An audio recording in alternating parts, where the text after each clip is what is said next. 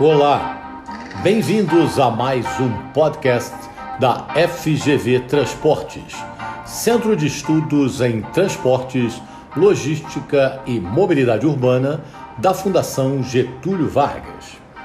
Eu sou Marcos Quintela, diretor da FGV Transportes, e neste podcast o tema será a guerra entre Rússia e Ucrânia à luz da negociação e gestão de conflito. Para isso, conversei com o professor Glauco Cavalcante, professor da casa, da FGV, dos nossos MBAs, premiadíssimo, especialista em negociação e gestão de conflitos, que vai dar a sua visão para nós sobre esse tema.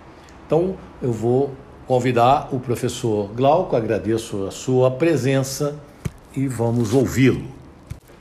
Olá, meu nome é Glauco Cavalcante, sou professor de negociação e gestão de conflito da Fundação Getúlio Vargas e é um grande prazer estar com vocês aqui no podcast da FGV Transporte, falando de um tema tão importante, relevante e urgente que é a guerra da Rússia e da Ucrânia.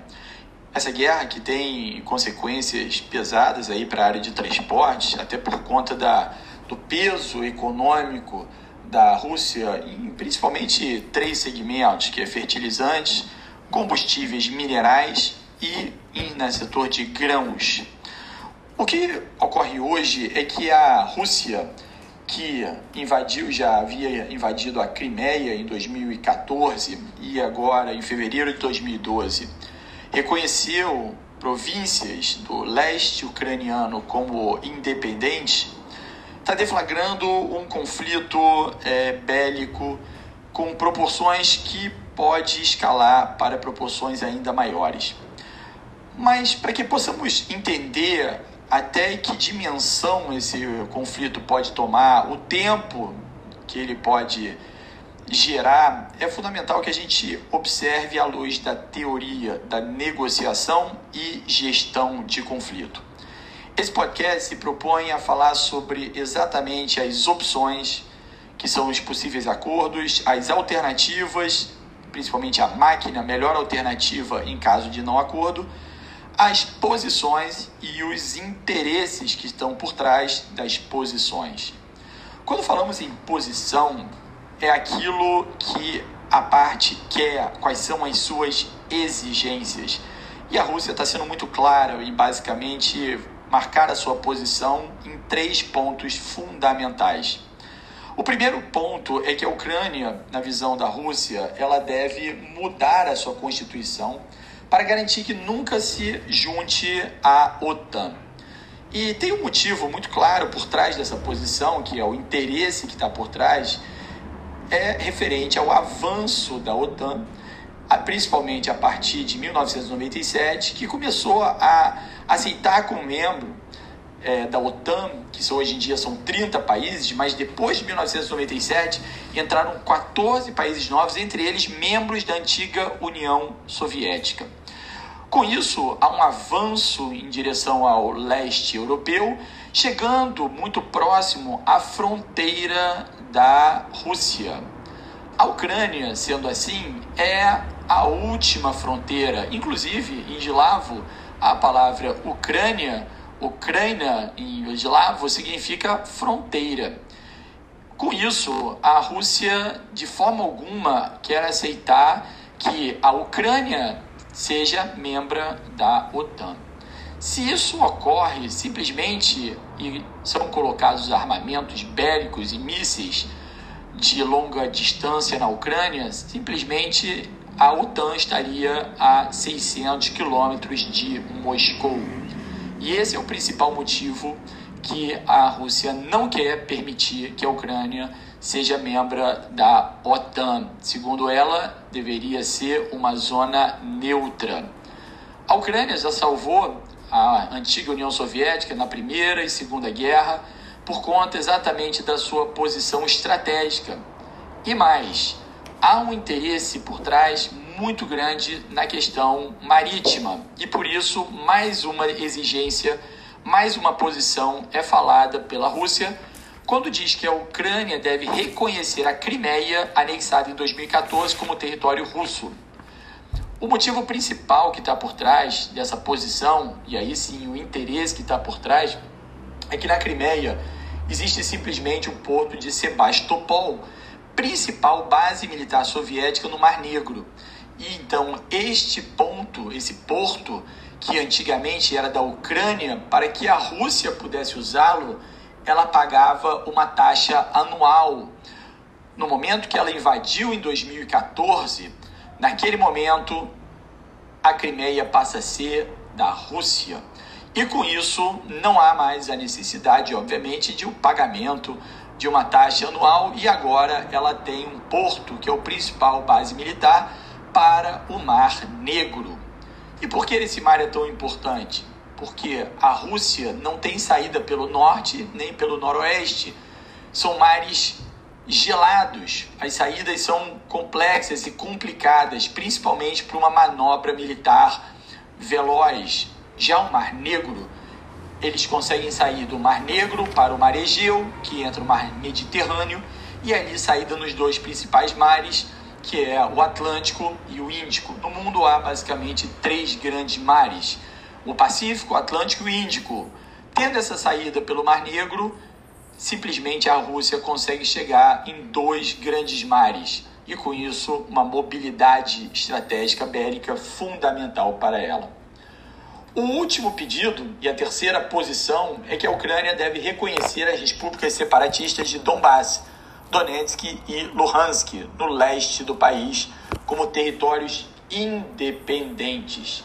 Essa guerra já é de longa data, há toda uma questão étnico-cultural, inclusive são repúblicas né, que se veem como russas.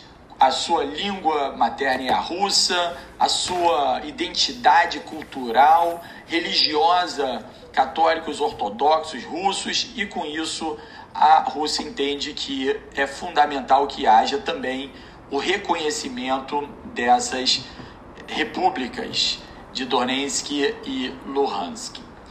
Então, a, neste momento, vemos a posição da Rússia com as suas exigências e os interesses que estão por trás. E aí vamos para as opções e as alternativas em caso de não acordo.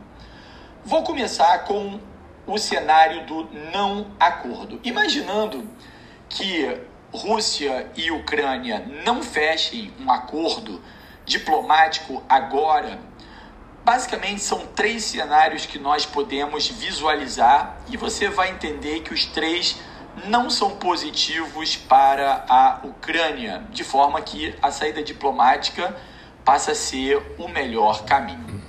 Vejamos então agora, nesse podcast da FGV Transportes, queremos aqui responder né, quanto tempo vai durar essa crise, quanto tempo vai durar essa guerra. Então, olhando à luz da teoria, a gente vai entender.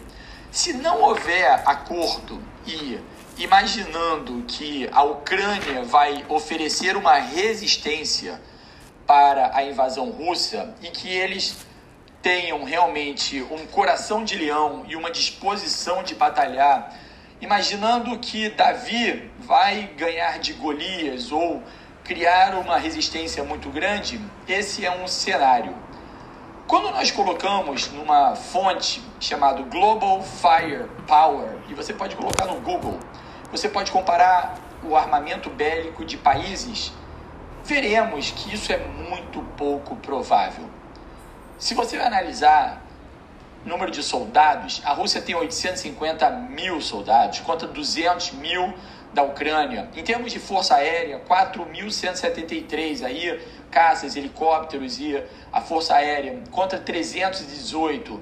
Em termos de frota naval, 605 contra 38. Tanques, 12.420 da Rússia contra 2.596 da Ucrânia. Então, olhando esses números da Global Firepower, nós temos aí, claro que a Rússia vencerá essa guerra. Inclusive, se perder, Putin acaba a era Putin, o que ele não vai permitir de forma alguma. Por isso, a, quanto mais rápido chegar a um acordo, né, Zelensky chegar a um acordo com Putin, poupará o seu povo, a sua nação e, nesse momento, caminharia para um, uma solução diplomática. O não acordo, a máquina, melhor alternativa em caso de não acordo, ela não é boa no cenário, imaginando um cenário onde a Ucrânia oferece resistência. É muito pouco provável. O segundo cenário de não acordo é imaginar que a OTAN possa vir, ou os Estados Unidos, a defender a Ucrânia é, neste conflito. Imaginando que a guerra dure um tempo considerável, que a opinião pública se fique mobilizada e que em algum momento a OTAN ela ataque a, é, a Rússia defendendo a Ucrânia. Muito pouco provável é, este cenário. Por quê? O secretário-geral da OTAN já garantiu que não temos tropa da OTAN na Ucrânia e não temos planos de enviar tropas da OTAN para a Ucrânia. Por que isso? E nem os Estados Unidos. O próprio Joe Biden falou: nós não queremos travar a terceira guerra nuclear na Ucrânia. Se você for ver a quantidade de ogivas, e aí eu vou te dar outra fonte, que é o CIPRI, SIPRI, que é o Stockholm International Peace Research Institute, a Rússia possui 6.255 ogivas nucleares, Estados Unidos 5.550 ogivas nucleares. A Rússia, em termos de potencial nuclear, é superior aos Estados Unidos. Depois nós temos Reino Unido, França, Israel, Paquistão, Índia, China e Coreia do Norte, com números muito abaixo das duas grandes potências. Sendo assim, a, os Estados Unidos compraram briga ou a, ou a OTAN é muito pouco provável. Isso só aconteceria se e somente se a Rússia invadisse um membro da OTAN. Por quê?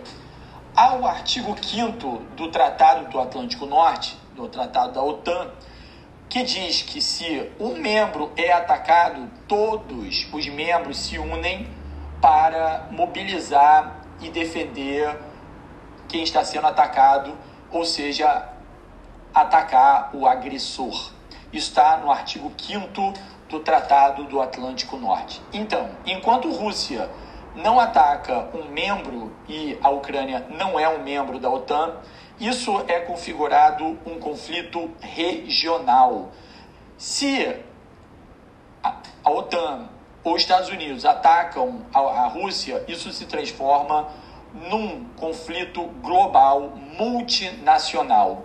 E não é o interesse dos Estados Unidos, não é o interesse da OTAN e também não é o interesse da Rússia. Por isso, cada um ficará do seu lado ali acompanhando, e os Estados Unidos e a OTAN ficarão acompanhando os horrores da guerra, mas sem poder fazer muito nesse momento. Até porque Grande parte dos membros da OTAN estão na Europa e a Europa é dependente do gás da Rússia. Se você avaliar Alemanha, 39% do gás da Alemanha vem da Rússia. Lituânia, Estônia, Bulgária, então 100% do gás vem da Rússia. E estamos em pleno inverno. Se fecha o fornecimento de gás, alemães e europeus, né, finlandeses e é, búlgaros irão morrer de frio.